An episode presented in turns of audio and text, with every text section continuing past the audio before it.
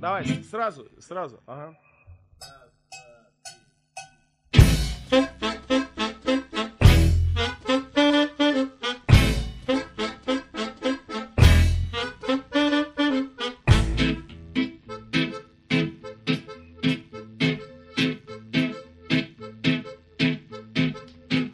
Друзья все валят за границу А я, наверное, остаюсь. Смеюсь, напьюсь, если хуёво Жрать будет нечего. Женюсь, друзья мне пишут, как ты тут? А я нормально, супер гуд Супер, супер, супер гуд. Я нормально, супер гуд Супер, супер, супер гуд. Я нормально, супер гуд Супер, супер, супер гуд. Я нормально, супер гуд Супер, нормально, супер гуд И никуда я не поеду. Мне и в Союзе хорошо. Везде мне стопочку нальют. В какой кабак я не зашел? Ведь все равно же все умрут. Без разницы там или тут. Супер, супер, супер гуд Я нормально, супер гуд Супер, супер, супер гуд Я отлично, супер гуд Супер, супер, супер гуд Я отлично, супер гуд Супер, супер, супер гуд Я отлично, супер гуд Ну вот так вот. Друзья все валят за границу А я, наверное, остаюсь. Смеюсь, напьюсь, если хуёво. Жрать будет нечего, женюсь. Друзья мне все пишут, ну как ты тут? Да как я, бля, супер гуд Супер, супер, супер гуд Я нормально, супер гуд Супер, супер, супер гуд Я отлично, супер гуд Супер, супер, супер гуд Я охуенно, супер гуд гуд гуд Гуд, гуд, гуд, гуд, гуд, гуд. Гуд, гуд, гуд, гуд. Pues así, brindando con dos eh, chupitos de vodka sonoros, es como damos comienzo una nueva y calurosa edición de sinaudiencia.com en Contrabanda FM en esta tarde así con un- atemperada, veraniega, de, final de junio de 2019, dando comienzo a una entrega de Sin Audiencia autodenominada programa 850 en el micro 3 tengo a un vampiro milenario, o eso quiero pensar yo, que creo que ha estado en muchos de los 850 programas que tiene ya sin audiencia. Buenas tardes, Jordi. Super, super, super good. El acento lo tienes, ¿eh? de, Sí, haber, no sé de haber yo. vivido en, el- en la Europa del Este, en alguna Cárpatos. época de Yo tu tenía vida. ahí una sí. casita en los Cárpatos. Sí, señor. Y además, esta Debo banda. tener las escrituras por algún sitio, las buscaré un día. Sí, en algunos pergaminos de A estos. ver, a ver si para el programa 1000 de Sin Audiencia hacemos una Hombre. rave en los Cárpatos en mi propiedad Pues milenaria.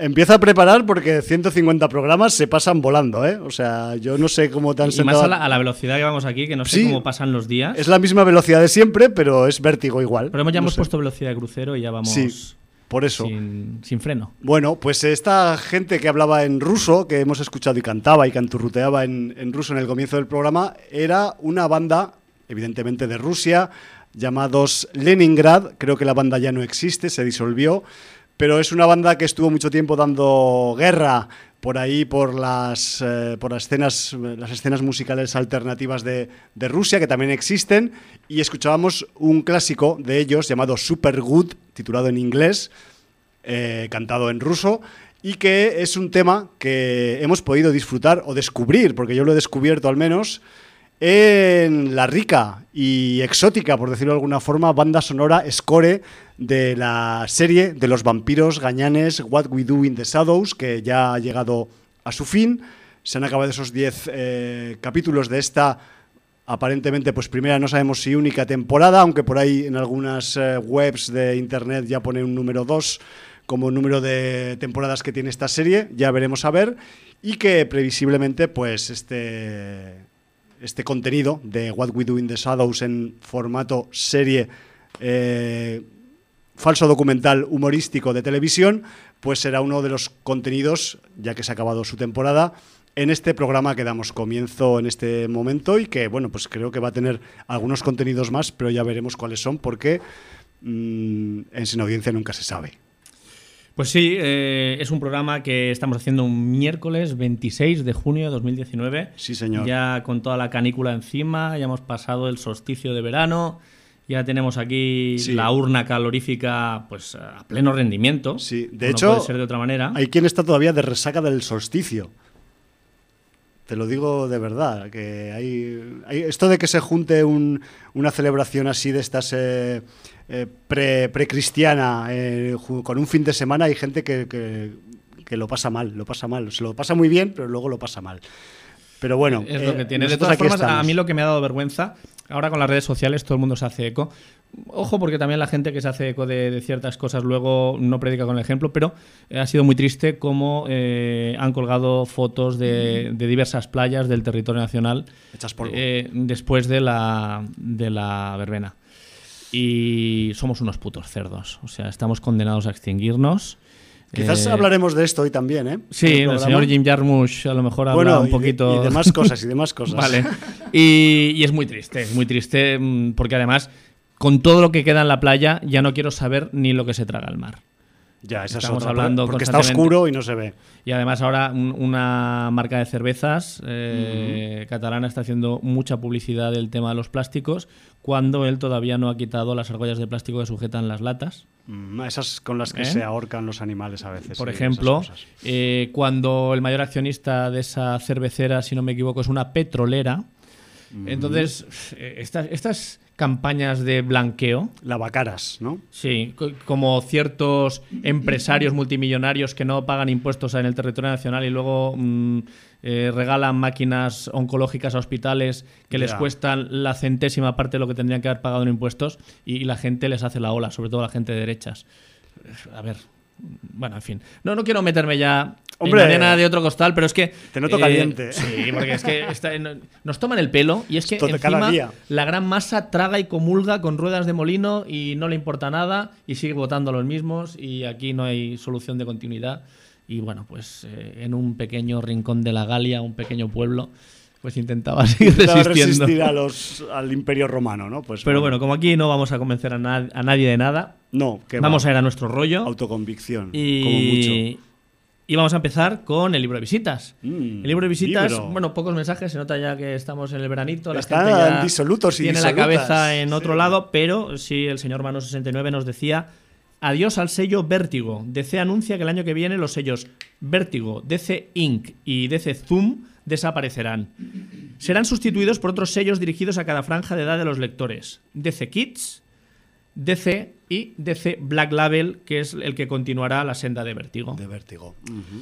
Eh, Sudaka nos decía, vista Dark Phoenix y teniendo en cuenta que es la última de la saga X-Men, de, lo cual, eh, de la cual solo rescato Logan, primera generación y Días del Futuro Pasado, me parece más admirable aún lo conseguido por eh, el UCM y, y Kevin Feige y quienes más correspondan. Los X-Men daban para hacer tanto cine y haberlos desperdiciado por más de 15 años es una injusticia, que espero Pues sí. que tome un buen camino ahora que Marvel Disney tiene sus derechos y al parecer terminará por completar el universo eh, cinematográfico más grande que se haya creado. Para terminar muy mal lo de Dark Phoenix, esperemos que renazca en algo grande ahora que ha muerto y será parte de algo que ya es más importante. Y Unai le da la réplica a Sudaka. Dice, mi opinión es diametralmente opuesta a la de Maese Sudaka y no hay que olvidar que las inocentes manos de Disney con su blanqueo de villanos a lo mandarín en Capitana Marvel es lo que ha impedido el final previsto para la saga mutante. En otro orden de cosas, pero siguiendo con las macrocorporaciones malignas, como a Warner le han pegado hasta en el carnet de identidad por la cagada con Swamp Thing, hasta la hacienda del propio estado donde se rueda ha dicho que a ellos no les echen la culpa de nada, que los que la han cagado son los del traje de Warner, parece que han ofrecido a James Wan para que haga una peli en vez de la serie, pero con un nuevo casting. Es todo muy absurdo y una gran lástima porque ya habían confirmado que el Swamp Thing televisivo iba a ser la primera piedra de la Justice League Dark. Y viendo Madame Xanadu tan potente en Swamp Thing, ya me jodería quedarme con las ganas de ver al resto de la panda de misfits mágicos de ceitas que es la Justice League Dark. Pues ahí queda el apunte de Del Unai. experto. Sí, señor. El, el señor de ceita. Más- Señor, más dientes. señor Treki de ceita. Sí, señor. Y, y anticoreano. Y además, eh, por muy anticoreano que sea, eh, no sé de dónde viene James Wan, ¿eh? no he mirado sus ancestros si son coreanos o no, o son de Hong Kong, pero sí que es verdad que yo semana a semana sigo deglutiendo un poco de pasta de musgo con moho mezclada con bacterias y algas de pantano y cada día mm, me siento más fuerte, más esbelto y, y más atractivo. O sea que vas a seguir consumiendo Swamp Thing por lo que queda. Hasta que se acabe. A pesar del final acelerado, de menos capítulos primera temporada y de al su menos al- en conclusión En acelerada. el momento que estamos ahora de la mitad, que llevamos cinco, no me voy a extender tampoco porque hablamos hace poco de ella, pero sigue cumpliendo con creces. Ya veremos a ver la segunda parte, a ver si se tuerce o no, pero de eso ya iremos hablando. Bueno, eh, vamos a entrar ya con los estrenos de la semana. Sí. Pero antes de entrar con, con los estrenos de la semana eh, y antes de entrar con la agenda, que hoy hay agenda y hay que hablar de la agenda también, eh, pues vamos a, a dar un saludo. Un saludo por una efeméride de unos amigos con los que hemos compartido, además de, de amistad, hemos compartido el- la urna calorífica de contrabanda y el eh, más fresquito eh, estudio de la Marina, FM. La Marina FM. sí, sí. Y estamos hablando de los señores de cine en serie. ¿eh? Estamos hablando de Aida, la dama primero, Jordi, Iván y Alberto. Que además, Alberto, que había dejado en la segunda temporada de cine en serie el programa, ha vuelto en la despedida de la tercera temporada. Y O esta sea, despedida de la tercera temporada. Ha sido el programa 100. O sea, han llegado, son centenarios. Son centenarios. Casi Cine en serie son centenarios y ¿Quieren ser- desde aquí les queremos felicitar. Jordi, quieren ser como en su tú. centenario.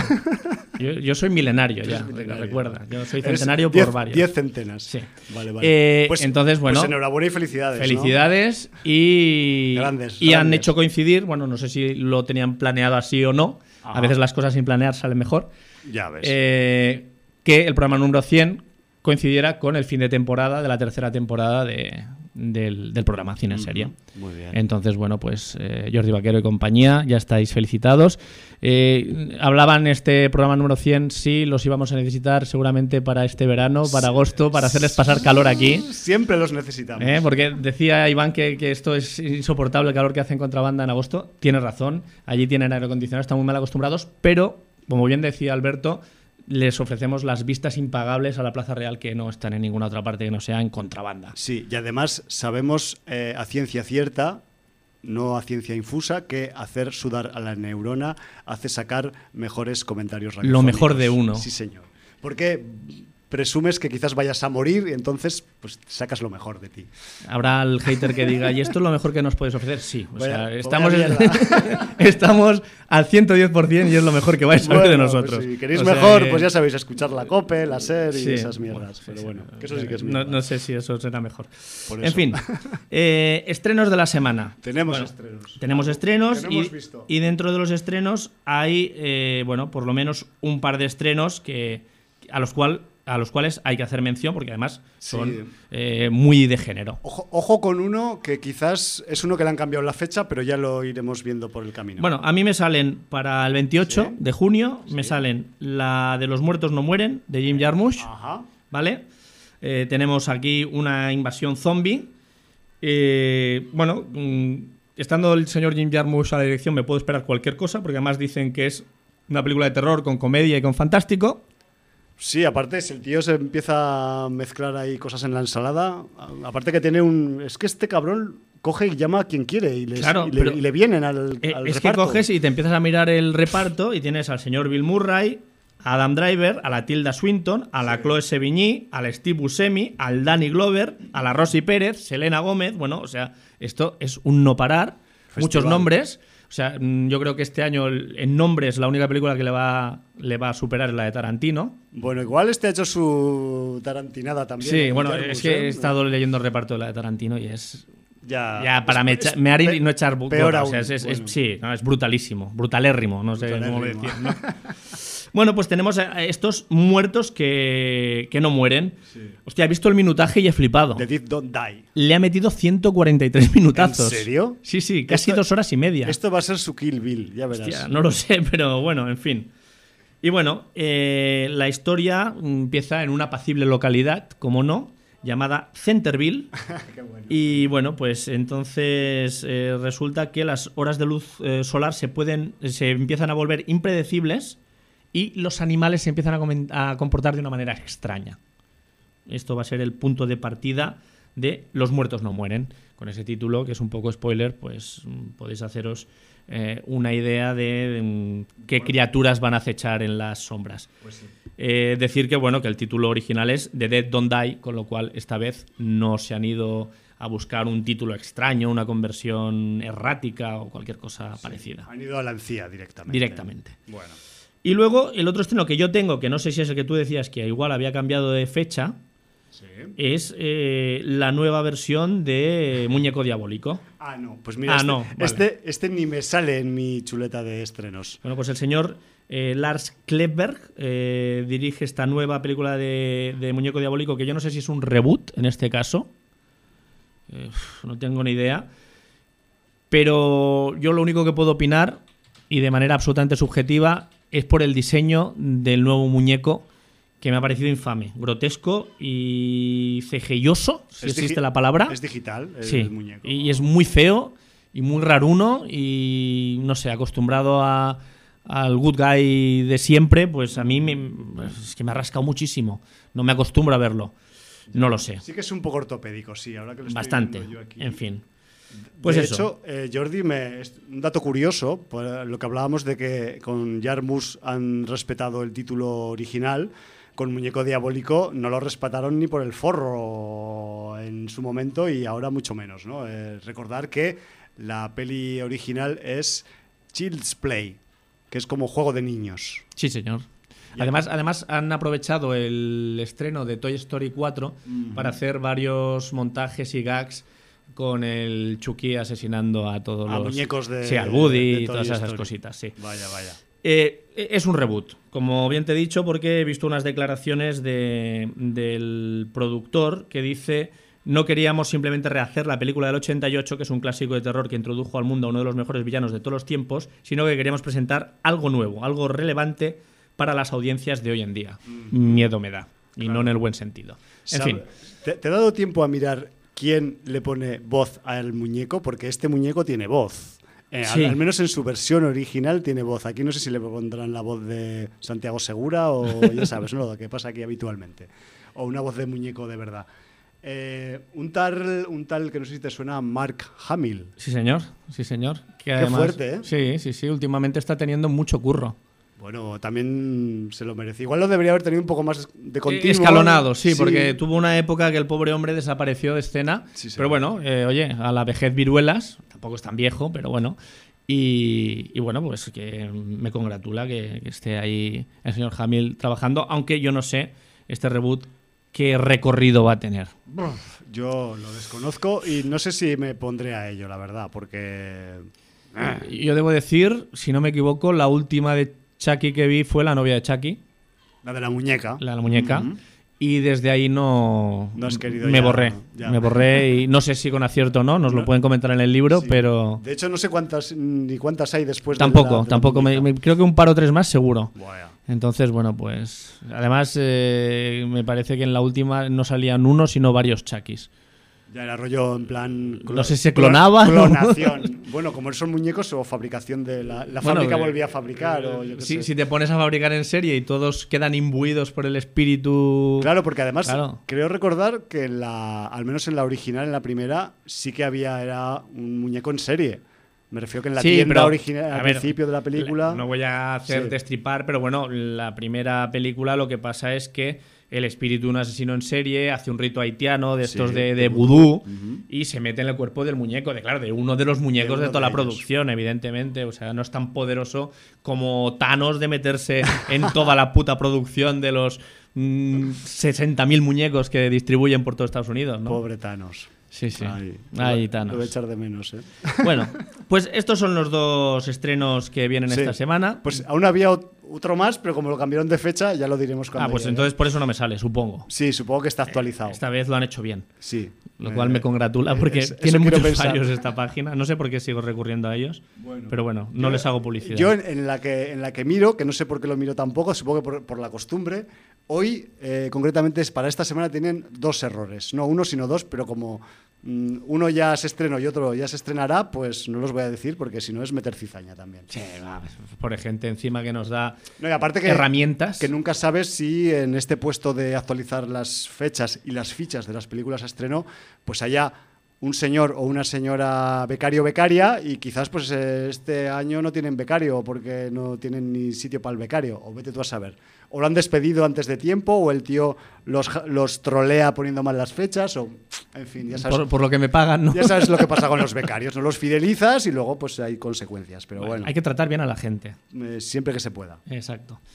Bueno, pues eh, si quieres con esto podemos saltar a la agenda. Pues vamos a la agenda porque eh, nos acercamos peligrosamente al mes de julio, que junto con el mes de octubre y de noviembre, no me preguntes por qué, Jordi, pero son meses que son aciagos para los eventos cinematofágicos y cortometrajísticos.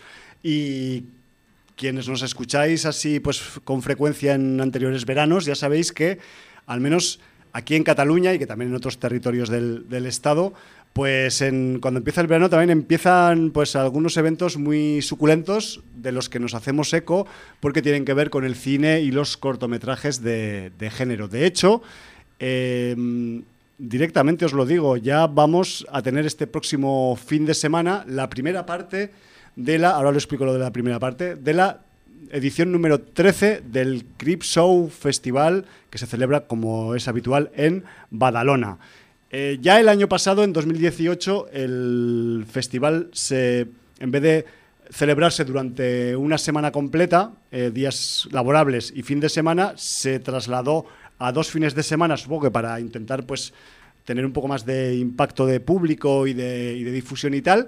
Y más o menos eh, en este 2019 han hecho lo mismo, han repartido la programación entre dos fines de semana, el primer fin de semana 28 y 29 de junio y el segundo fin de semana, el de la semana que viene, 5, 6 y 7 de julio. Por lo que respecta a esta semana, que es lo que nos pilla más a mano, eh, decir que, eh, pues, por ejemplo, el miércoles, pero el miércoles, yo estoy también en, la, otra, en la otra dimensión de, nebulosa de Andrómeda.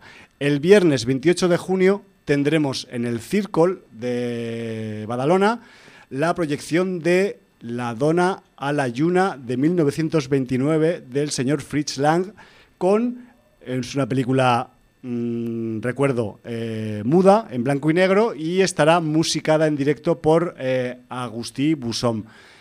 Yo, si pudiera, no me perdería esta proyección. Lo de ver películas con un tipo tocando a la vez es una experiencia realmente muy satisfactoria, muy suculenta. Y este caso, para ver eh, la, mujer de la luna de Fritz Lang, pues realmente puede ser una, una buena oportunidad. Para el sábado 29 de junio, en el Crip Show, tendremos en el Spy Betulia, a partir de las once y media de la mañana, una jornada literaria en torno al, a, la literatura fantástica y de ciencia ficción. Y eh, en el Círculo de nuevo, a partir de las 6 de la tarde, tendremos la proyección del documental Jack Taylor, Testigo del Fantástico, del señor Diego López. Luego tenemos a las 7 de la tarde el homenaje a Mamoru Oshii con la proyección de la segunda parte del largometraje Ghost in the Shell, dos puntos Innocence. Y eh, luego, a partir de las 9, tendremos en el Enologic, también de Badalona, eh, una charla coloquio titulada Un siglo de robots en el cine, que es un poco la- el leitmotiv, la, la temática oficial de, del, del Crip Show de este 2019. Y para acabar, recuerdo, seguimos estando en el sábado 29 de junio en el Cementerio del Santo Cristo de Badalona. Volvemos a tener otra eh, poética Coemeterium, otro nuevo eh, mm, evento de poesía con dramatización en un entorno más eh, mortífero imposible como es un cementerio. Y eh, tendremos a Marshall Font y Espí y a Sagar Font en la flauta, uno recitando, el otro musicando, pues este poética Coemeterium que yo he asistido en otras ocasiones y ha sido pues realmente una experiencia sobrecogedora, una nueva forma pasar un sábado por la noche que no tiene que ver con ponerte pedo en una discoteca y que además el evento es gratuito. Eso sí, como es un cementerio, el aforo es limitado. Y si estáis a las 12, a las 10 y media, perdón, de la noche en la puerta del cementerio del Santo Cristo, del Sant Crist de Badalona, pues ahí podréis asistir a este, a este evento tan poco habitual y que da tanta satisfacción. Esto es lo que da de sí un poco la, el primer fin de semana del Crip Show 2019. La semana que viene diremos el segundo fin de semana y alguna cosa más, porque ya sabes, Jordi, que cuando empieza julio esto ya se empieza a disparar y tenemos ya unos cuantos eventos que ya son familiares para la gente que escucha sin audiencia, pero que ya los iremos desgranando conforme se vayan acercando las fechas. Muy bien, pues vamos a ir con un estreno de la semana pasada. Vamos con retroactividad. Retroactividad, pero que bueno, no ha quedado desfasado porque Para nada, es- realmente está en actualidad, en cartelera. actualidad. Y hay mucha gente que pregunta. Es una película que está teniendo tantos detractores como fanáticos.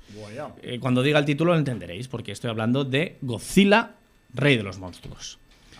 Eh, ¿Qué podemos decir de esta Godzilla? Bueno, pues eh, vendría un poco. Eh, es una película de la Warner con, con Legendary Pictures y viene un poco a hacer un pack con la Godzilla de, de 2014, eh, dirigida por Gareth Edwards y con Kong, isla de- la isla de la, Calave- la calavera que tuvimos no, des- del 17 o debía ser, ¿no? Por ahí, más Por o ahí, menos. más o menos. Y entonces, bueno, pues en 2019 nos llega esta Godzilla Rey de los Monstruos, dirigida en este caso por eh, Michael Daggerty, que si no me equivoco eh, fue el director de Krampus. Sí, y de truco o trato, creo recordar también. Y de Truco Trato, que no está nada mal. Yo no lo he visto. Y Sí, No yo creo que hablé de ella Sin Audiencia, son cuatro historias y me sorprendió.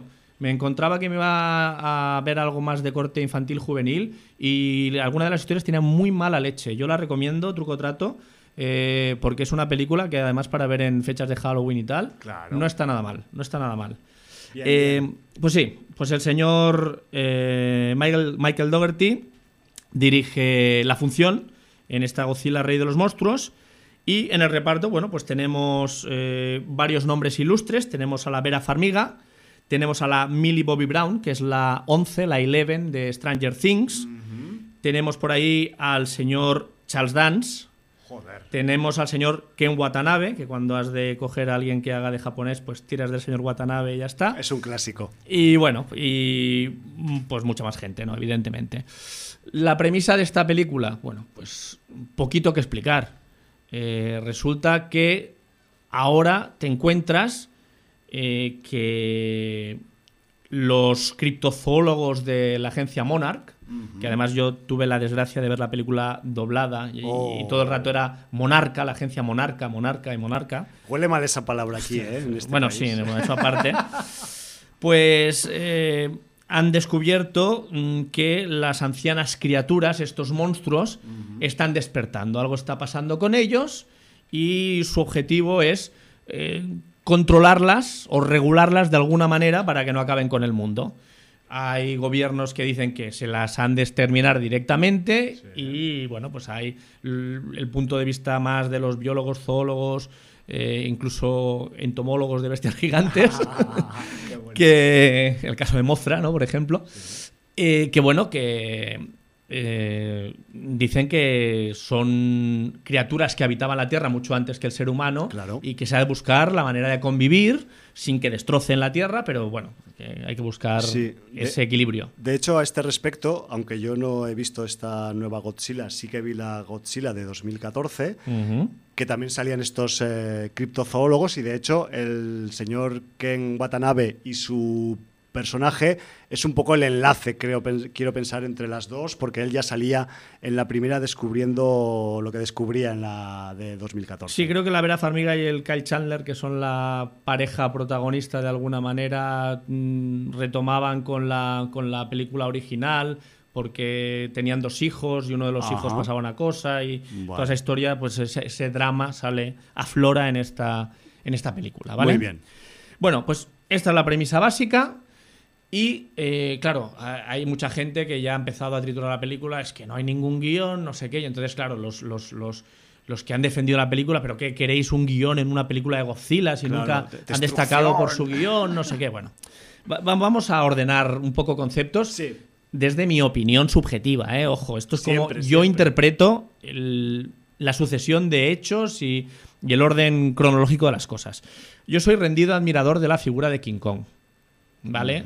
Yo en el 76 fui a ver de estreno la película de King Kong del señor eh, John Guillermin, si no me equivoco.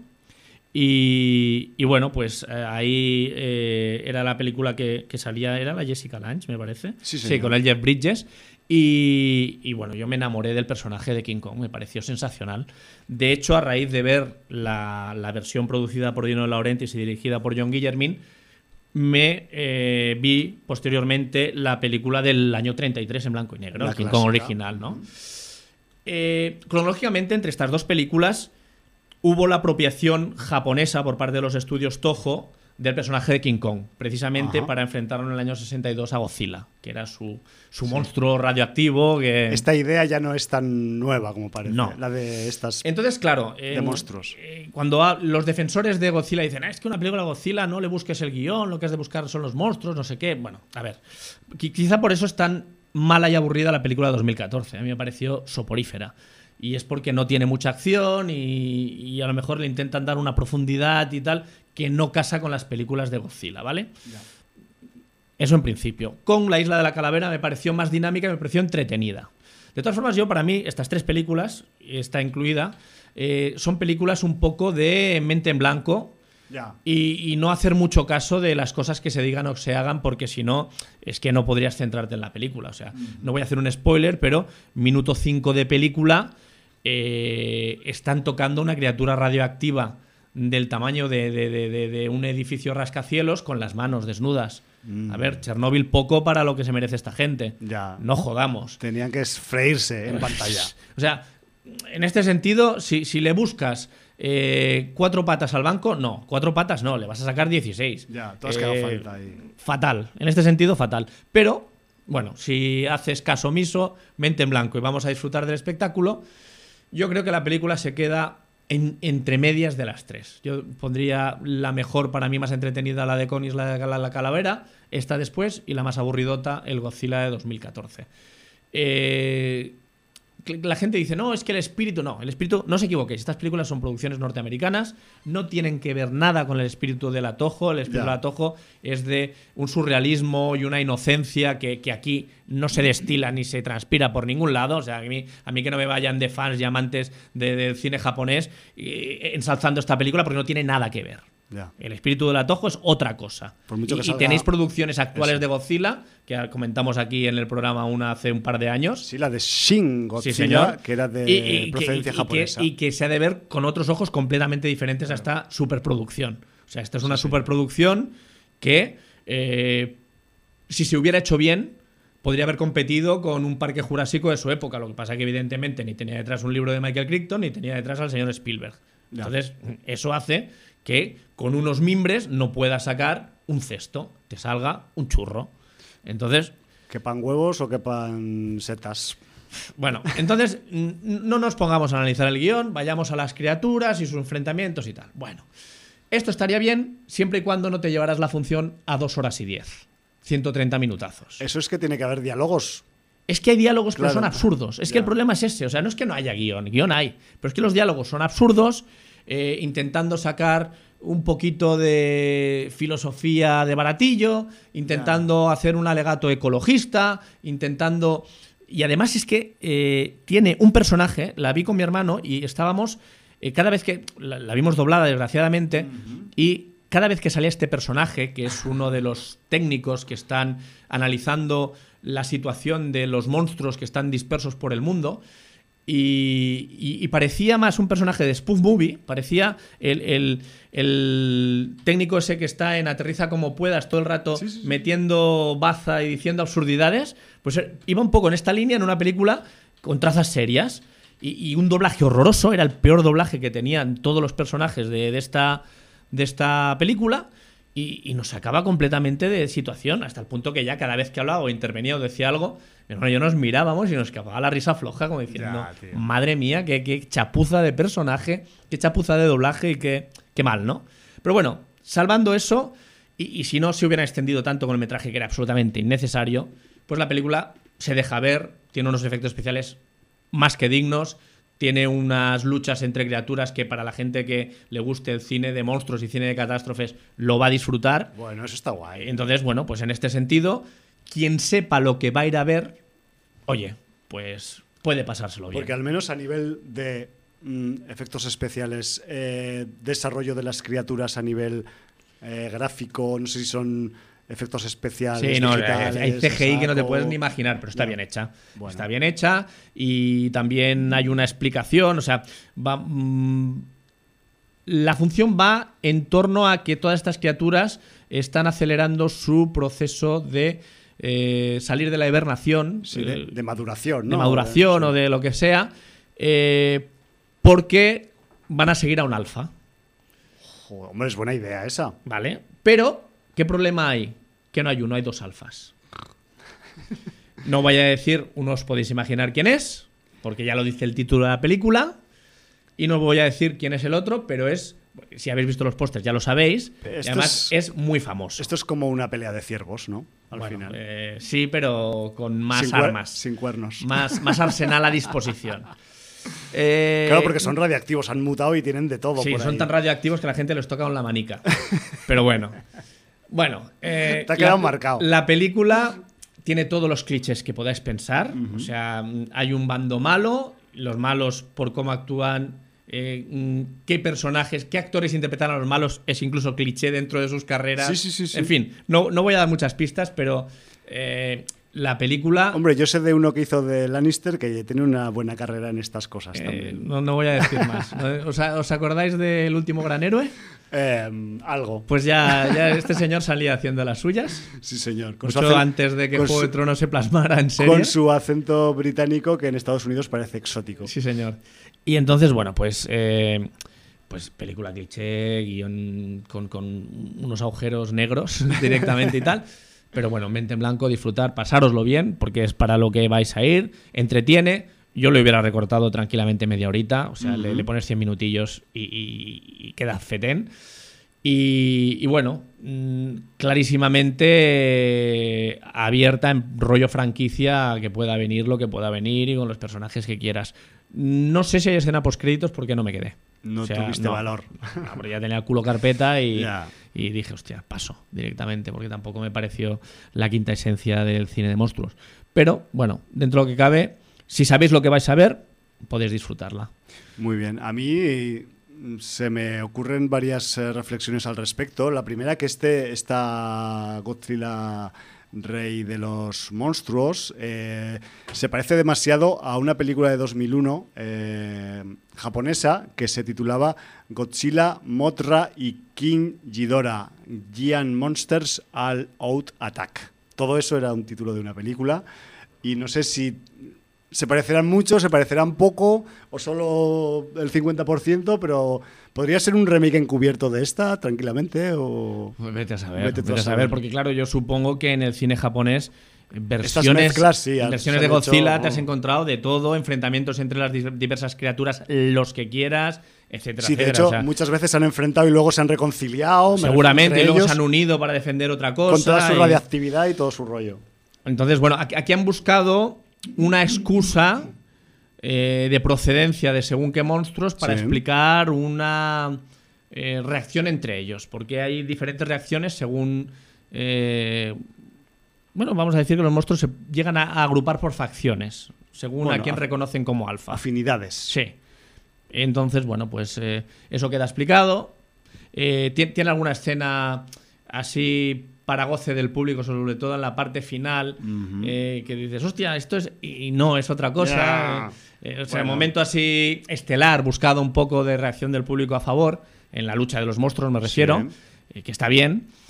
Pero ya te digo, la película, más allá de un espectáculo de enfrentamiento de monstruos, bueno, al menos pues es mucho más eh, divertida y con más acción que la de 2014. En ese Bueno. sentido, eh, gana, gana. en Gana un poquito en ese aspecto.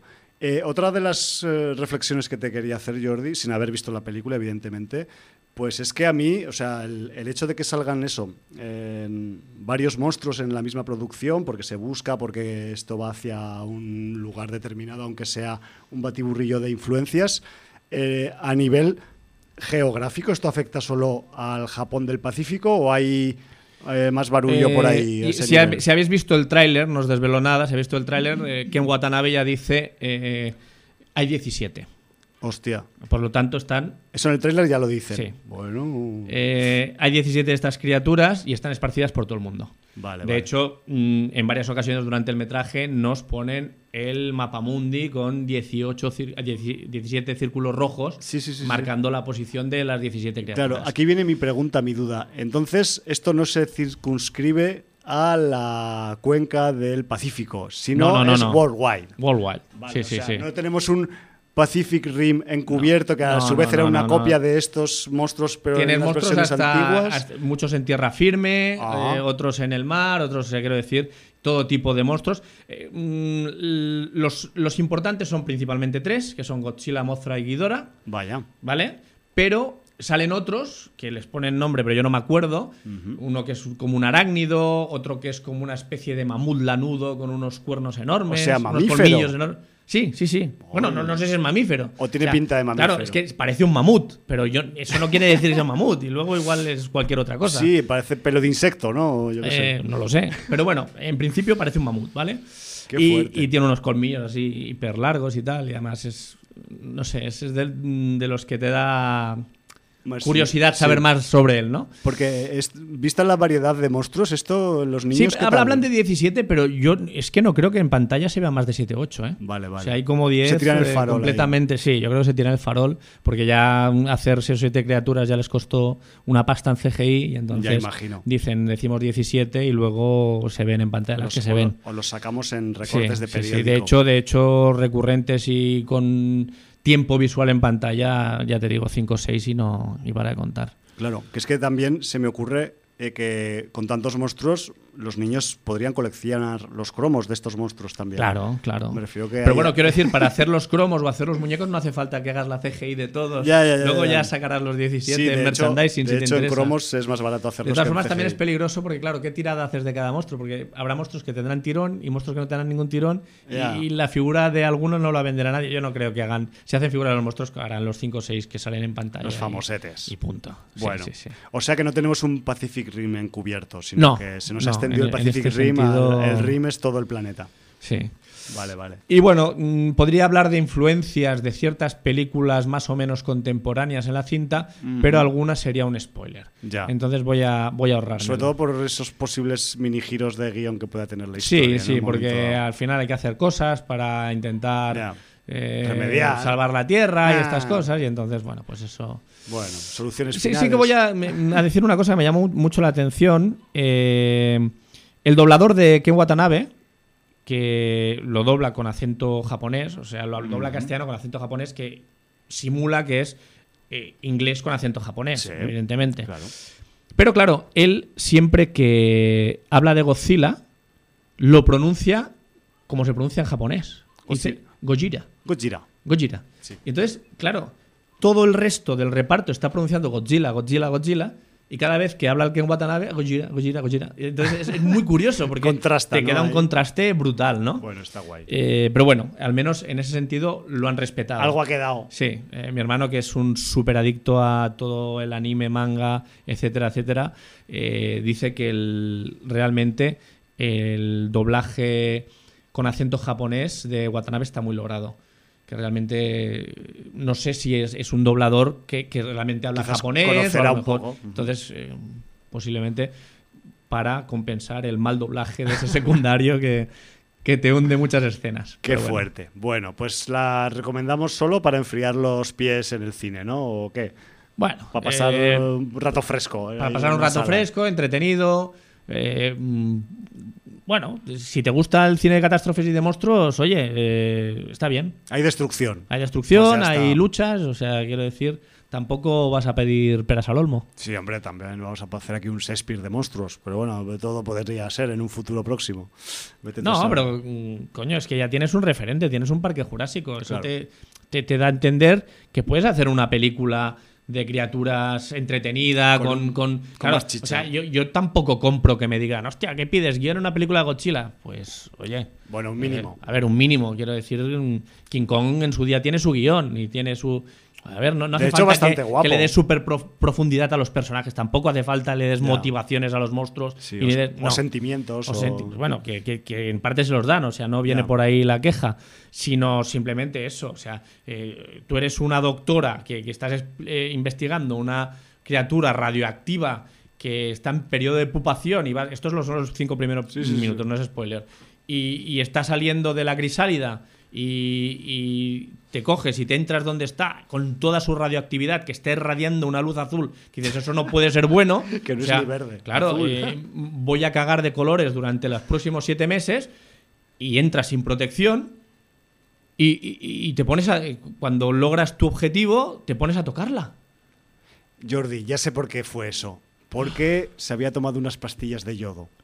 Las pastillas de yodo. en fin.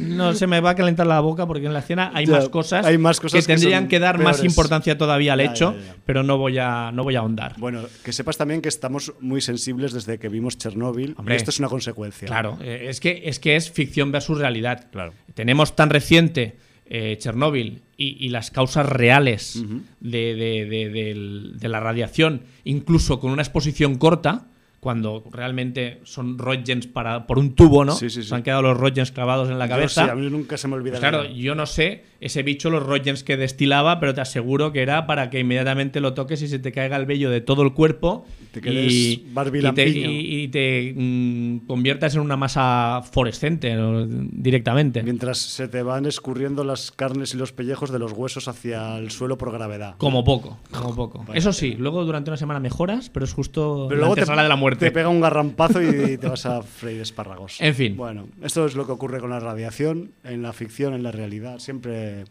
cerca de ella. Eh, ya lo digo, como espectáculo Bien. y para aprovechar el aire acondicionado de cine, no está mal. Lo que pasa que mm, haber recortado duración que era innecesaria absolutamente. Bueno, ya veremos a ver qué pasa en la siguiente que hagan, porque la idea es que hagan más. Sí, además, eh, mm, ya has dicho tú antes que, que el, el señor Michael Dougherty hizo Truco Trato, que me llama Sí. la atención porque si no me equivoco, tu- Truco Trato, al ser una película de cuatro historias, dura 78 minutos. O sea, que es un tío que sabe condensar. Joder, o sea que yo no sé si ha sido exigencias de, Pero es del que estudio, te- dijiste qué que era, ha pasado. era la W, ¿no? Era la Warner. La Sí, que- pues sí, claro, bueno, es que ahí, entonces- ahí está el rollo. que es- estos van, son un poco autoritarios. Aparte de que nos ven transparentes, también yo quiero pensar que eh, son un poco de orden y mando y no son no consensúan, no dejan trabajar, no sé si muy bien a los cineastas, a las cineastas. Y bueno, no sé. Lo dicen por ahí, yo no, yo me lavo las manos. Es que dicen por ahí. Dicen por ahí. Pues bueno, pues eh, a grandes rasgos esto es lo que me ha parecido Godzilla. Bueno, pues yo tengo alguna cosa que he visto, bueno, que vi. He visto en el es pasado reciente, que vi es pasado un poco menos reciente. Y de hecho, hoy vamos a intentar, eh, aunque sea en la última parte del programa, pues eh, darle un carpetazo, como se merece, a What We Do in, the, Shadows. sí, pero eh, yo quería calzar entre medio una de las películas que vi en el fan de Bilbao, que, he comentado algunas, otras no, y de hecho, pues eh, quizás he dado más datos en un momento dado de cortometrajes que no de, largos que llegué a ver por allá, y quería reseñar una película de 2018 que quizás por ser de 2018 no sé si se volverá a ver en algún otro festival o evento de, de cine de género y que es una película de factura alemana llamada End Fate, que en su bagaje internacional la han titulado como Ever After.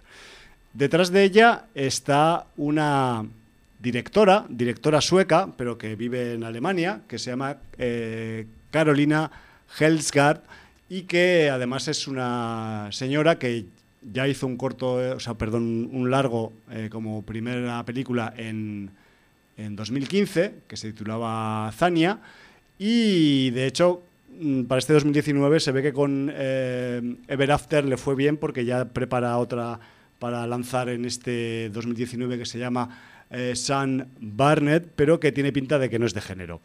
Vamos a por, a por la historia de, de- Ever After, porque aquí lo que tenemos es la, la adaptación de una novela gráfica de, de una autora, de dibujante y guionista alemana, en este caso mm, trabajando en Alemania y viviendo y, y- y siendo de nacionalidad alemana, que, se, que es Olivia Bieber, Y, y esta historia, pues, ¿qué, qué nos cuenta? Pues que eh, hace dos años, en el momento en el que empieza la película... ¿Me, me dejas hacer un apunte? Porque me ha parecido una cosa súper curiosa. Dímelo, Jordi. Eh, dirige Carolina, sí. mujer. Guioniza Olivia basada en su cómic. Sí. Música Francisca Genke, también. Sí. Y tengo la duda de la directora de fotografía o directora de fotografía que es Lia Striker, que ahora no sé si es Lia. mm, acabado en H podría ser masculino o femenino, pero es muy curioso Podría que, ser, podría que- ser, que podría ser aquí un póker de eh, cuadro técnico femenino. ¿eh? Tenemos un- una película de matriarcado. Sí, señor. Y- Técnico. Y yo creo que es reseñable, ¿eh? Sí, no, sí que es Y más cuando que- es una película de género. que cuesta de, de encontrar estas combinaciones eh, y realmente pues yo creo que yo creo que aquí igual ha sido un poco buscada. Eh, también las dos protagonistas principales son mujeres. Eh, hay bastante contenido femenino en el en el reparto de secundarios y secundarias.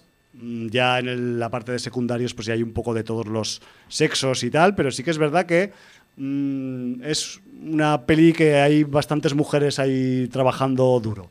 Y eh, vuelvo con lo de hace dos años. Hace dos años, no hace dos años en el momento actual, sino hace dos años en el momento en el que empieza Ever After, eh, una pandemia de una infección que ha afectado a, al menos a toda Alemania, porque la película se centra en Alemania. No sabemos qué ha pasado fuera de Alemania, nunca se habla de, más allá de Alemania. Quizás eh, toda Alemania esté en cuarentena y no lo sabemos, pero eso no nos lo dicen. Y eh, ha habido, pues eso, una, una epidemia vírica que ha convertido en infectados a la gran parte de la población de Alemania, en todas sus ciudades, en todos sus pueblos, menos en dos enclaves. Hay dos enclaves que eh, resisten desde hace dos años, desde que empezó la pandemia, en el territorio alemán y un enclave es Weimar y otro es Jena. La historia comienza cuando eh, dos mujeres que viven en Weimar, Bibi y Eva, se conocen, cada una es eh, muy diferente de la otra y por diferentes motivos deciden eh, escapar, decir, basta ya, no queremos vivir más en Weimar, mm, estamos agobiadas, eh, Vivi es una tía que es bastante retraída, pero está traumatizada por haber perdido a su hermana pequeña con la pandemia y quiere airearse de este sitio porque no ve que su vida avance. Bueno, de hecho no avanza la vida de casi nadie allí, solo resisten, pero bueno. Y luego Eva es como lo opuesto, es una killer, es una tía que se que se mm, que trabaja dentro de Weimar en la seguridad del perímetro de la- del pueblo y, es un poco la que se dedica a instruir en seguridad y a darles caña a los zombies y a los infectados en, este sitio y está también un poco harta de que solo la valoren por su por su killeridad, ¿no? Por decirlo de alguna forma, por su por sus buenas formas en el, en el momento de la acción de, de defender al enclave de, de los, de los infectados en este caso. Entonces lo que deciden es, mm, un poco sin planearlo mucho, escaparse. Dicen, hostia, vámonos de aquí, vamos a buscar qué es lo que está pasando en Jena, en el otro enclave, y, quizás allí pues podamos mm, avanzar un poco en nuestras vidas y destraumatizarnos en el caso de, de, Bibi. La cuestión es que, bueno, eh, ya os podéis imaginar que eh, en el intento de llegar al otro enclave a salvo con humanos que hay en Alemania, pues les pasarán cosas y vete tú a saber si acabarán llegando o no. Para eso tendréis que ver la película. Importante, tenemos aquí eh, una peli posapocalíptica con zombies de por medio, pero eh, lo importante aquí no es el terror. Mm, No tenemos eh, una película de zombies al uso, es una película bastante reflexiva, eh, tiene un tono dramático e incluso existencial bastante marcado. De hecho, nos puede recordar pues, a películas como Les Affamés, que ya hemos comentado por aquí, una película, creo recordar que era canadiense, eh, franco-canadiense, y en la que también pues, la pandemia zombie pues, eh, era como una especie de trasfondo de decorado en el que pasaban cosas entre humanos y en la que también, pues, a su manera, los zombies seguían su camino por decirlo de alguna forma. En Canadá debe gustar este tipo de enfoque al cine de zombies porque creo que ganó algún premio esta película en el Festival de Toronto. Ya ves. Con lo cual, eh, oye, de alguna manera la entronca con Les Afamés. Está bien que, a veces los festivales que son de todo reconozcan el, buen hacer del, género. Pero bueno, la verdad es que, eh, y volviendo un poco a, a Ever After, pues eh, sí que es verdad que en algunos pasajes nos recuerda la, la, película bastante a Les y, de hecho, pues el plato fuerte, el punto fuerte que tiene Ever After es lo que ha ocurrido en esos dos años que han transcurrido desde que estalló la, pandemia. ¿no? De hecho, porque vamos a ir descubriendo con las dos protagonistas, con Vivi y con Eva, que lo que hay fuera de los enclaves humanos es algo que no estaba muy planeado por los expertos en epidemias y en plagas y en pandemias. Y eso quiere decir que han ocurrido, y estoy adentrándome ya en el terreno pantanoso de los spoilers, cosas, acontecimientos no previstos en los libros de ciencias. Y estoy diciendo mucho con esto ya.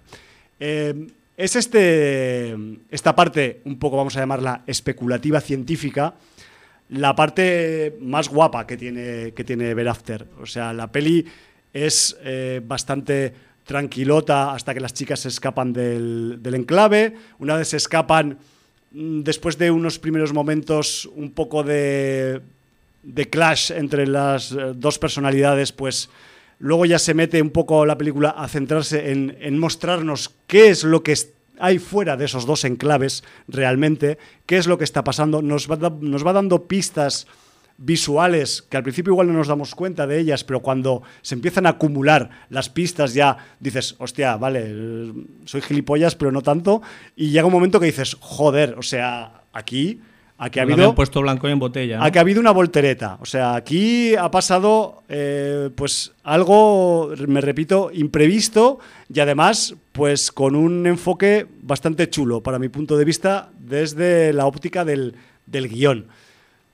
Eso no quita que la película, pues, eh, no sea igual, pues, recomendable para gente que busca género puro y duro, que piensen ver, pues, una película de zombies con o al menos con terror o con mucha carnicería. Aquí hay un cierto grado de carnicería, hay momentos de tensión, pero tampoco son excesivamente importantes. Lo que sí que tenemos son algunos puntazos dentro de ese devenir de esas aventuras en el mundo exterior de, de y, y Eva.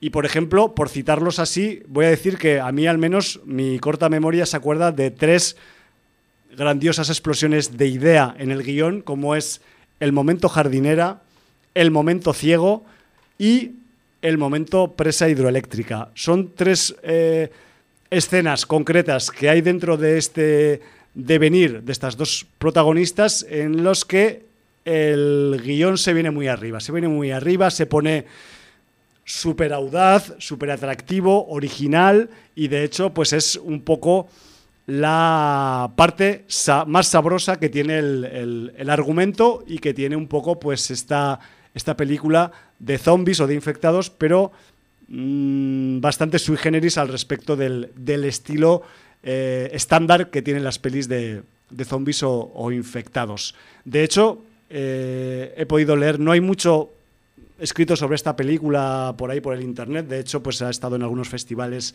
y, poco más. Le han dado algún premio también por ahí, pero, pero realmente, pues como el de Toronto, como tú muy bien decías, y, poco más. Pero sí que de las pocas críticas que hay escritas, se ceban bastante con ellas, porque está hecha desde la óptica de querer encuadrar la película en una peli estándar de zombies. Si la sacas de ese encuadre, yo la veo una peli bastante disfrutable y sobre todo original al respecto de esos descubrimientos que nos, que nos hace, ¿no? De, esa, sobre todo, pues, de esa especulación sobre lo que podría ocurrir en la naturaleza simplemente con dos años de ausencia de presión humana. Porque es lo que realmente pues, ocurre un poco en lo que nos encontramos en, en, Even After cuando, cuando seguimos las aventuras y desventuras de estas dos supervivientes. Además, la, la película cuenta con la particularidad de que está rodada en espacios naturales y lugares abandonados reales. Esto lo sabemos porque lo, contó la, directora que acudió al pase de, la película ahí en el fan de, Bilbao. Y realmente pues es, son, está toda rodada en, la región de Turingia, que es de la parte de la antigua Alemania del Este y que allí pues eh, algunos de estos enclaves, de estos eh, lugares donde transcurre la historia, pues realmente son bastante originales para una peli de este género y que eso también, pues supongo que mm, también para conseguir un efecto imprevisto de una forma barata, pues lo de buscar localizaciones guapas también eh, cuenta para una película que tiene un presupuesto ajustado, ¿no? Y aquí esto pues lo han explotado bastante y de hecho pues en parte la película también quiere un poco reflexionar sobre ese vaciado de las zonas rurales que, que, realmente está ocurriendo en la Alemania de antigua Alemania del Este y que pues dan incluso para hacer películas a pierna suelta sin que te moleste pues ningún turista que pasa, ningún senderista y ningún tipo de interferencia que te pueda cruzar el plano cuando tú estás trabajando en la película. ¿no? Eh, una peli mmm, bastante original en lo suyo, que recomiendo para eh, gente que quiera bordear los límites del género hacia otros lugares, pero que mmm, atesora dentro de sí una idea muy guapa que si la pillara algún productor sin escrúpulos del continente americano, quizás harían algún destrozo en taquilla. No lo descarto. Y ahí podría dejar ya un poco Ever After Endzeit en alemán. Pues bueno, antes de meternos con los vampiros, quiero hacer un comentario. Me han hecho un apunte ahora sí. por WhatsApp. Eh, ¿Tienes, tienes apuntadores apuntando. Tengo apuntadores, tengo ahí. gente que escucha el programa y que. Ahí, ahí. En directo. Sí, que, que no, me dicen que mm, hay. Eh, tres estrellas del mundo de la música, unas más que otras, sí. que salen también en la película de Jim Jarmusch. Ah, sí, siempre este ha sido un poco así del rollito de... ¿Eh? Y llamo a mis colegas musiquetes. Voy a decir, porque hay dos más de mi palo y uno más del tuyo. Vaya hombre, bueno, eh, Jordi Tenemos por ahí... Gana. Quien no quiera, porque me parece que alguno tiene una aparición eh, bastante sui generis y entonces no quiero destripar, pero bueno, si, si veis carteles eh, están los nombres, o sea que uh -huh. no me estoy tampoco eh, diciendo una cosa recóndita de que sí, no sí, salga sí. en el reparto. Está el señor Iggy Pop, nuestra Hombre. iguana favorita. Grandioso. Está el señor Tom Waits. Sí, que este es un habitual ya. Este es bastante colega del Jarmus, por lo visto. Y está el señor Riza. ¡Hola! Bueno. También, pero también son colegas porque en la película del, del Samurai Negrata, pues también aparecía un poco ahí en alguna escena y tal. O sea que sí, me refiero que ha hecho una, un recopilado de, de pues un poco de Ghost Dog, un poco de no sé qué, un poco de no sé cuál y bueno. O sea que los muertos no mueren, que el señor Jarmusch como suele reviven hacer a, a los rockeros y al rapero. Raperos, sí, señor. Sí, señor. Bien, bueno. Pues una vez dada esta pequeña vuelta de tuerca uh -huh. al, al Jim Jarmus y a su cine que no hemos visto por ahora. Sí, no, no será de Warner, ¿no? Porque nos han dicho nada. No, pero esta es de Universal. es que también, eh, ¿sabes qué pasa? Que creo que el... Somos transparentes para No, mucha no, no, no, Ah, que, el, vale. que el defecto óptico que tienen los de Warner también lo tiene Universal. No es que tenga que ver con nosotros, ¿eh? O sea, es, es, son ellos, no somos nosotros. Y no también, son nosotros, son ellos. Claro, claro. Es, y, y, la cosa es que ellos también tienen ese defecto de que, de que según qué, qué, medios y según qué personas, pues como que no las ven, que te pueden pasar con un coche por encima y no te, y no te han visto. Y bueno, pues en Universal pasa un poco también esto y por eso pues no nos han invitado quizás al pase de la última película de Jim Jarmus ni a ninguna de las anteriores. Pero bueno, que pues ya, ya, contaremos otras películas. Es que no pasa nos nada. pasamos el día viendo películas, sí. yo sé. No, lo que pasa es que yo a lo mejor esta me la voy a ver al cine y la comentaré. Hombre, quizás, eh, a ver, tiene buena pinta. Me ¿no? apetece. no le vamos a hacer eh, boicot simplemente porque tengan un defecto en la vista, pobre gente, ¿no? Que también, no. tampoco vamos a ser tan malévolos. Mm, directamente. Pero podríamos serlo. Anteponer mis intereses a, sí, está claro. O sea, a un boicot extraño. Sí, que, bueno, aparte que, que ellos merecerían, pero bueno. Supongo que tienen razones para esto, pero nosotros no las conocemos. Porque nunca nos las han dicho. Pues sí, por, como no nos ven. Por la importancia que tenemos como medio. No sé, o porque piensan que somos vampiros y como nos miran con un reflejo. Yo soy vampiro, pero pues, no puedo evitarlo. Ya, pero yo qué sé, tío, pues igual tienes que dar tu partida de nacimiento para demostrar No, lo porque que no eres. es del año 896 y entonces no queda muy feo. O sea que eres más antiguo que Nandor. Soy más antiguo que O sea, eres Nandor. como 300 o 400 años Sí, más sí. antiguo que Nandor. Sí, Vaya tela. soy- no soy el primigenio, pero casi. Bueno, pues te conservas muy bien para ser de Bueno, la alta. Sabes que nos estabilizamos en la edad que, En la en la alta- que nos convertimos. En la alta Edad Media, yo qué sé, pues tú ya tenías que estar más, eh, más cascado, la verdad, pero no sé, debiste No. ser un, un tío que no trabajó mucho la tierra o eso, que era Que contable. cada vez me cuesta más Quizás porque- eras contable y contabas maravedís de oro y por eso quizás no te estropeaste mucho. Eh, intentaba siempre mm, beber sangre de vírgenes. Ah, vale. Que como en la serie es de difícil de conseguir.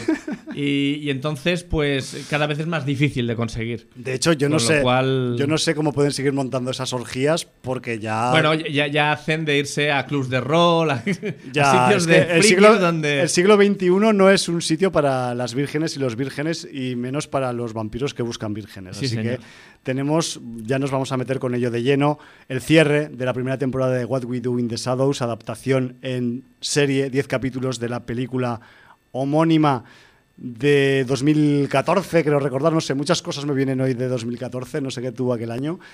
Y, de hecho, pues yo voy a empezar un poco hablando de What We Do in the Shadows y su, y su cierre de temporada, pues que por mucho que esto haya sido un, vamos a decir, no sé si experimento televisivo eh, de falso documental con vampiros, a ver si funcionaba o no, de los 10 capítulos, 3 han estado firmados por el señor Taika Waititi, que se está montando en el dólar porque que el- está muy el ocupado tipo por cada eso. vez está subiendo como De- la espuma De hecho, en quería, Estados Unidos. quería empezar un poco hablando de él como uno de los artífices de la peli original en la que se basa What We Do serie, porque eh, aparte de hacer el 10, hizo el 7 y el 1 de los 10. En el 7 además sale como actor. Sí, señor, hay que decir que, que da la cara Sí, señor. y no como en algunas películas de la Marvel, que da la cara pero disfrazado, pero bueno, eso es otro tema. La cuestión es que después de, vamos a decir, el impacto que tuvo Ragnarok como película del Dios del Trueno, pues el señor Waititi está que eso, que se sale, que se sale sí. Y de hecho... en la UCM ahí con sus tentaculillos. Sa- y- sa- ¿Sabes qué está preparando para 2021? Has- quizás has oído hablar. Es un remake, no vamos a decir remake, vamos a decir una versión en carne y hueso de un clásico del anime que antes era un manga. Estamos hablando de la mitiquísima Akira, que en teoría ya está en fase de preproducción con dirección del señor Taika Waititi y que, y que ya veremos a ver. Desde aquí yo le mando mucha fuerza, toda la que pueda, porque la va a necesitar para acabar este proyecto, primero como él quiere y segundo con, con las eh, premisas que él eh, ha querido imprimirle, que he leído en alguna entrevista, que lo quería hacer muy de su rollo. No sé si el éxito de Ragnarok le va a permitir tener un poco de crédito a la hora de darle su enfoque o no, pero con la millonada que va a haber que invertir ahí, a mí me cuesta Eh, pensarlo. Yo encuentro que es un proyecto muy arriesgado porque es muy fácil que los fans de Akira te destripen. Los fans de Akira y los del traje y los maletines también. Ah, bueno, claro, beneficios. evidentemente. Me refiero por un lado, por otro por un lado, lado, por otro, sí, van a hacerle ahí un bocadillo que va a ser muy De- difícil salir. de y hecho- recordemos que los precedentes eh, en carne y hueso derivados de Akira, porque no eran exactamente Akira, que eran los Tetsuo, Sí. salieron unas películas japonesas rarunas a más no poder. Sí, pero quizás es, aquello era más una reinterpretación Sí. de bajo presupuesto. Pero claro, o- eh, cuando dices que Waititi lo va a pasar por su prisma, mm, no sé yo qué. O sea, es que recordemos que, que el tipo de fan de Akira es eh, muy extremista, muy no, hace concesiones, eh. Cuidado. Vamos a decir ciberpunk duro. Hostia, eh, podemos tocar hueso. Eh, pueden haber muchas hueso. cosas que molesten, no lo sé. A ver, O yo sea, no es sé- meterte en un pantano que no sabes si te vas a encontrar cosa o no, pero a lo mejor arenas movedizas sí. o sea sí, que- y algún tentáculo verde que otro. Eh, lo que sí que es verdad, y por eso lo quería decir, el, el señor Waititi se ha declarado profundo fan y profundo conocedor del manga.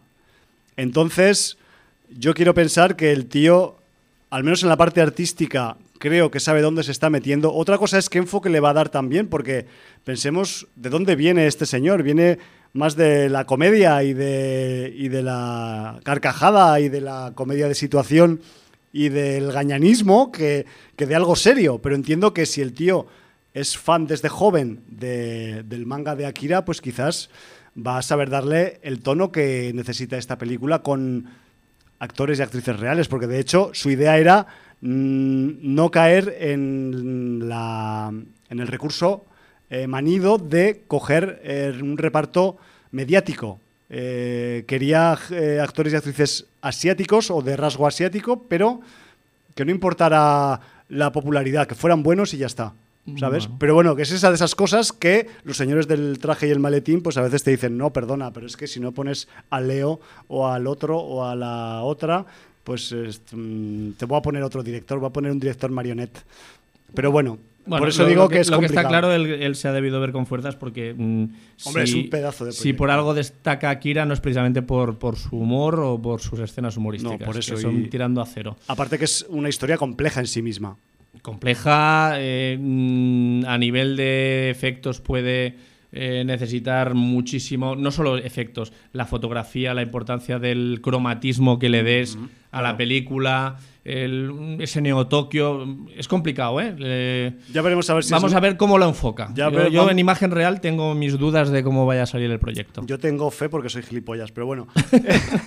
porque además la película se va a rodar en Estados Unidos. Me refiero que quizás no sea Neo Tokio, sea Neo Manhattan o Neo Brooklyn Bueno. o Neo Nueva York o, ya, ya- ya- empezamos o- con concesiones. o ¿o? Neo Ángeles o no yo, sé. yo espero que aunque se ruede en Estados Unidos, conserven la idea de Neo Tokio. Ya veremos. Bueno, ya supongo que dentro de poco ya nos empezarán a sacar mm, huesos para que los perros se entretengan jugando, Sí. los perros fans, y ya iremos Eso me recuerda a un capítulo de What.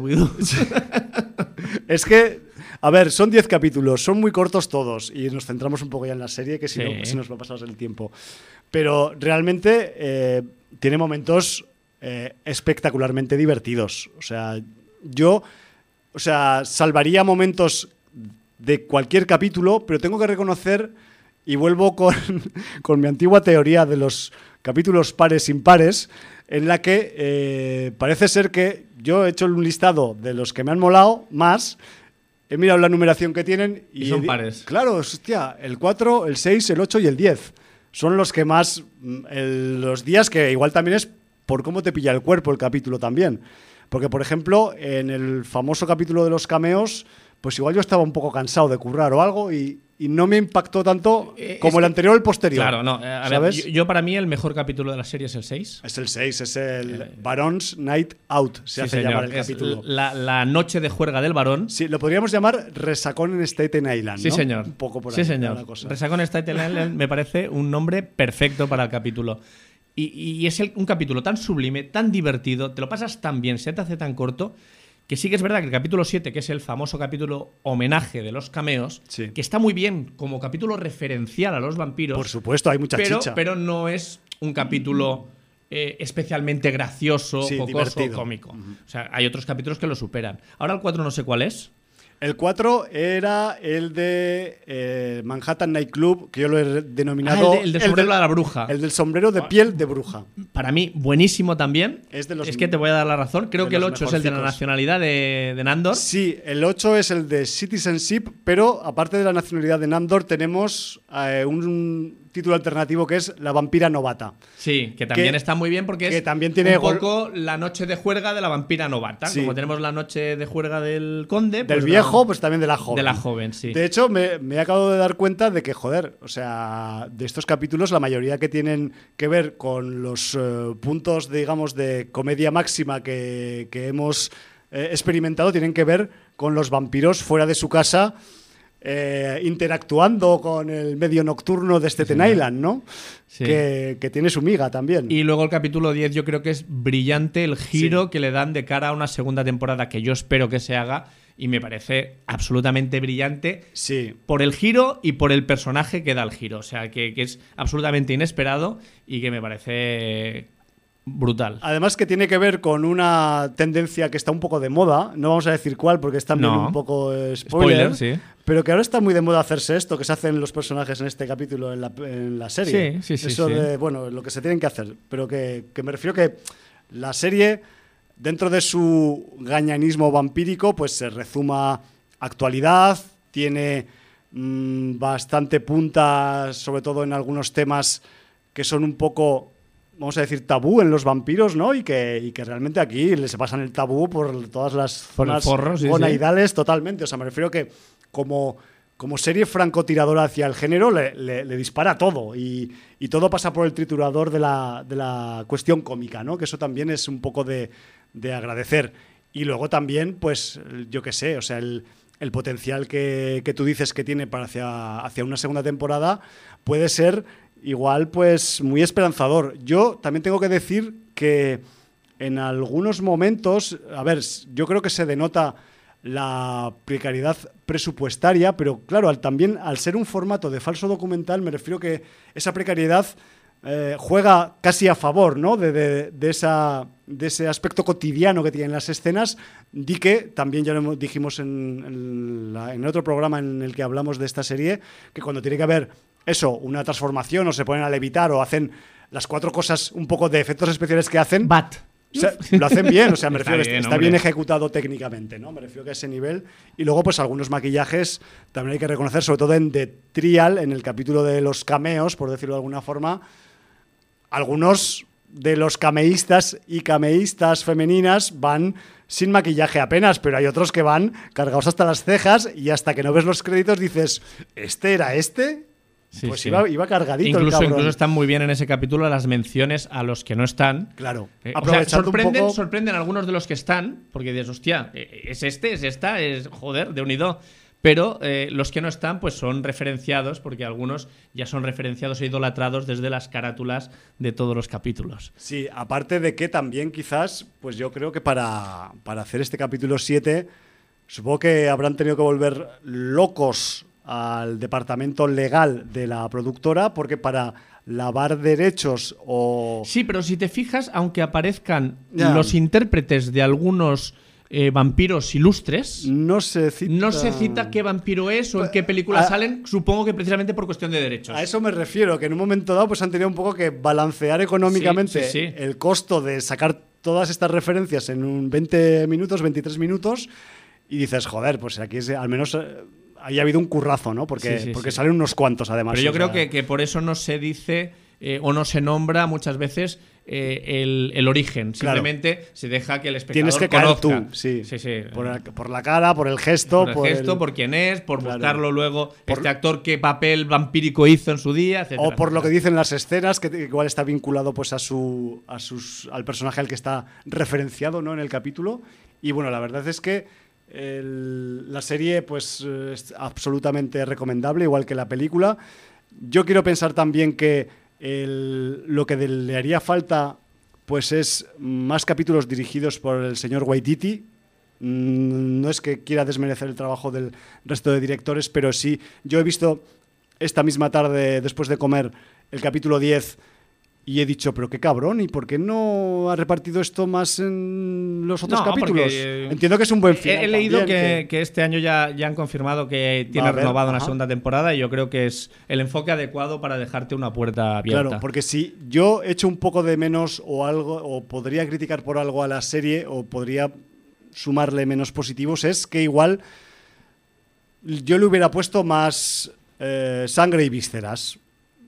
Las tiene, tiene sobre todo sangre, tiene algunas desmembraciones, tiene algunas eh, mm, decapitaciones, podríamos decir, y de hecho, pues, a ver, son cosas que ocurren en los capítulos de una forma tan natural como todo lo demás. Me refiero que están súper integradas dentro de la acción gañana del capítulo de turno, ¿no? Pero sí que es verdad que yo en algunos momentos pensaba que iba a haber verdaderos baños de sangre y realmente pues, pues no ha habido baños de sangre, sino que ha habido un chiste que sustituye, o una situación cómica que sustituye al baño de sangre, lo cual también quiero pensar que soy yo que soy un poco deforme y en vez de esperar pues eso, la, la cuestión cómica, espero que haya una, eso, una... Una, una matanza, ¿no? Pero bueno, también he de decir que, pues, por ejemplo, en el, en el capítulo de la vampira novata, la parte final es graciosísima, la última escena, además referencian a otra película de vampiros como supuesta sabiduría de vampiros cinematográfica y al final pues sale como sale la escena y de hecho pues es bastante gracioso, hablo de la cuestión de los cascos de moto, sí, sí. ¿vale? Por no hacer spoilers, y que, y que realmente pues eh, les pasa factura a pesar de que se supone que eso, pues eso, debería funcionar y no funciona, y bueno, esas cosas que pasan en la serie muchas veces, ¿no? Y luego para la gente que tenga miedo de que se acuerdan de Jemaine Clement y Ta- eh, Taika Waititi en sus personajes de la Sí. película original de 2014 y, y sepan que aquí pues cambiamos de intérpretes de, de vampiros diferentes. Eh, yo debo decir que a medida que van pasando los capítulos, eh, el trío protagonista, Kaivan Novak, Natasha Dimitriou y Matt Berry, me han ganado completamente. O sea, Sí, eh, no, está muy bien los tres. Está muy bien, con sus complementos, con ese Guillermo que está brutal. Espero que te haya empezado a gustar un poco más ese vampiro un poco especial, aunque yo Le- creo que es el que menos te gusta de todos. Sí, me sigue sin gustar demasiado, pero... Lo ¿No lo ves como una aportación fresca a la historia? Lo estoy empezando a aceptar. Quizás porque es excesivamente fresca. O sea, es tan, es tan fresca que es, eh, podríamos decir, inventiva de esta serie. Y ya sí, sí, absoluta. No existen Lo- la... Lo, lo cual está muy bien también, porque de alguna manera eh, eh, había gente que decía es que han aprovechado muchos clichés de la película, lo cual es cierto que en algún capítulo repiten algún gag. Claro, claro. Pero hay muchas otras cosas que son, son nueva cosecha. Nueva cosecha, Sí, novedad absoluta y una de las aportaciones más frescas para mí. Eh, lo que pasa que, claro, al ser una aportación tan fresca, Sí. puede rascar un poco en la iconografía clásica vampírica. Exacto, es muy fresca y también como tiene una fundamentación que puede ser metafórica, más allá de cárnica, pues como que igual también In- incluso cuesta, una- cuesta un- más que entre Incluso, en el cerebro. eh, yo diría que actualmente a ese tipo de vampirismo se le ha dado incluso soporte científico.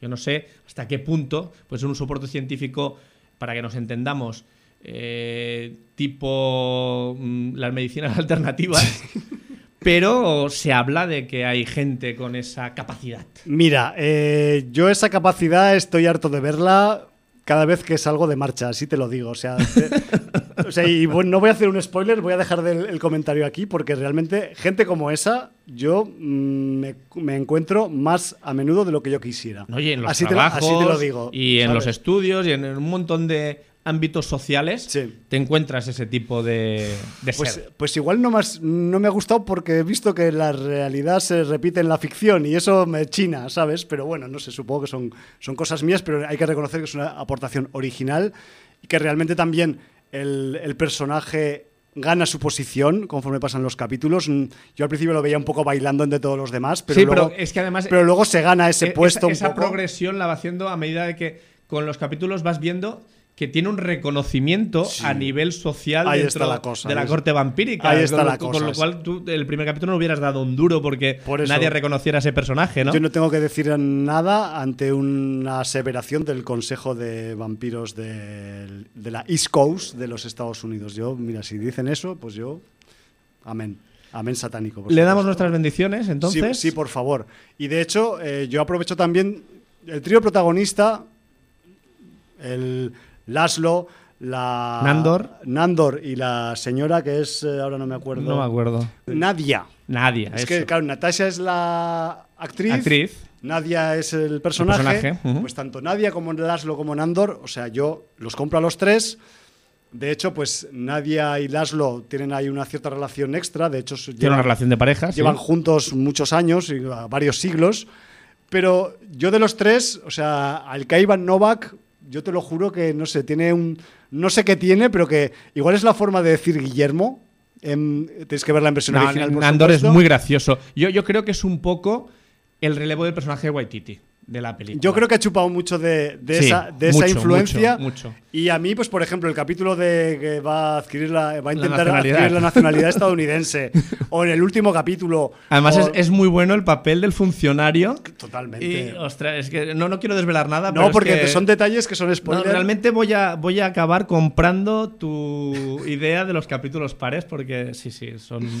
Son, son, Brillantes. Muy, son, son muy duros desde el punto de vista cómico y, y eso, y eso mola porque ya sabemos que nos, nos cuesta mucho encontrar comedias que realmente nos hagan pasar un buen rato y que nos hagan reír, que, que está todo muy, muy complicado y, y bueno, yo simplemente, pues eso, decir que el, que el señor Kaiwan Novak, que realmente hay- eh, es lo que quería comentar para acabar el comentario de actores y actrices, que realmente él e interpreta a un vampiro del aproximadamente del siglo XIII de la zona de Oriente Medio, un lugar cercano a Persia o similar. Que cuando dice su país todos piensan que es inventado. De hecho, se le vacilan porque dicen, pero tú, ¿tú de dónde has salido, nen? Eso no existe.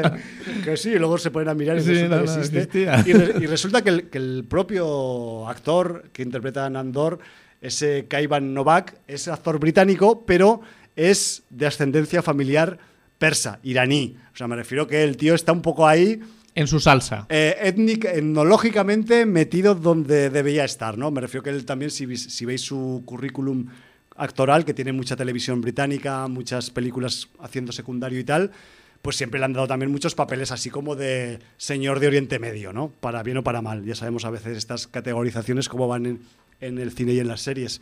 Pero aquí vamos, o sea, lo, ya te digo que los tres lo bordan, pero este lo borda más si cabe. Y quizás pues es también porque tiene ese, ese familiar, ese esclavo, que no sé si familiar se- es un término que se maneja en el vampirismo, de- en el castellano lenguaje, pero Bueno, es más un es- para que nos entienda la gente que ha leído el Drácula clásico, Sí. su Renfield. es un Renfield. Es un Renfield, es un, vamos a decir, un esclavo humano. por- Esclavo humano que está con el vampiro porque el vampiro lo domina y también porque tiene la aspiración de que el vampiro un día le convierta en vampiro. le dará el, La inmortalidad. el favor final. Sí, señor. Bueno, pues que sepáis que si queréis saber si Guillermo recibe el favor final de su señor, tendréis que ver toda la serie y sobre todo el capítulo 10, porque el capítulo 10 tiene mucho que decir a ese respecto y además, como tú muy bien dices, esa voltereta que tiene en el guion, pues lo hace más jugoso todavía. Sí, señor. Así que no vamos a decir nada más. No, porque vamos fuera de tiempo, Nos vamos fuera variar. de tiempo. Simplemente voy a utilizar la parte de la despedida también para tirarle otra flor, otro piropo a la serie, a What We Do in the Shadows. Y es que, a pesar de que es una serie de vampiros a nivel musical, en veintipocos minutos yo no pensaba que había tantos temas, pero me he puesto a mirar hoy para preparar el programa y hay la friolera de una media de 10, 11 temas, canciones de grupos por capítulo, lo cual es un- una alta proporción para la duración de cada capítulo y pues por supuesto es una, un filón, una, una mina de referencias que quizás pues no conocemos mucho como los el grupo Leningrad que hemos escuchado al principio, que de hecho después he aprendido que el señor Waititi ya utilizó una canción de este grupo ruso en la película original de 2014 y nos vamos a despedir evidentemente pues con otro de esos temas que, que aparecen con frecuencia interesantes en What We Do in the Shadows. Concretamente nos vamos a marchar con uno de un grupo que venía de California en los 90, que ahora supongo que se habrán disuelto ya, que se llamaban Horny Toad y que hacían una canción que se llamaba Vampire Ska. Que además Sapo caliente. Horny Toad. Sí, claro, sapo sí, sí. caliente. Y además, eh, este, este grupo tenía la particularidad de que eh, entre sus miembros había un bajista, un tal eh, Luigi Mayorga, que a quien no les suene, pues era nada más y nada menos que el bajista de los Suicidal Tendencies. O sea que hasta ese grado de friquismo musical podemos encontrar en, en- en los temas que aparecen en, en What We Do in the Shadows, la serie. Así que, guiñando un ojo a nuestros compis de Escarlata O'Hara, que vienen siempre después de Sin Audiencia, vamos a escuchar Vampire Ska, que, que va a sonar en breves, siempre y cuando antes cumplamos con nuestro Nuestra despedida. final, que ya es casi milenario, va por el 850. Sí, señor. Aunque nunca lo hemos hecho desde el principio, pero no, bueno. Pero debemos deciros, como siempre, Valor Morgulis, motherfuckers. Fuckers, check it up,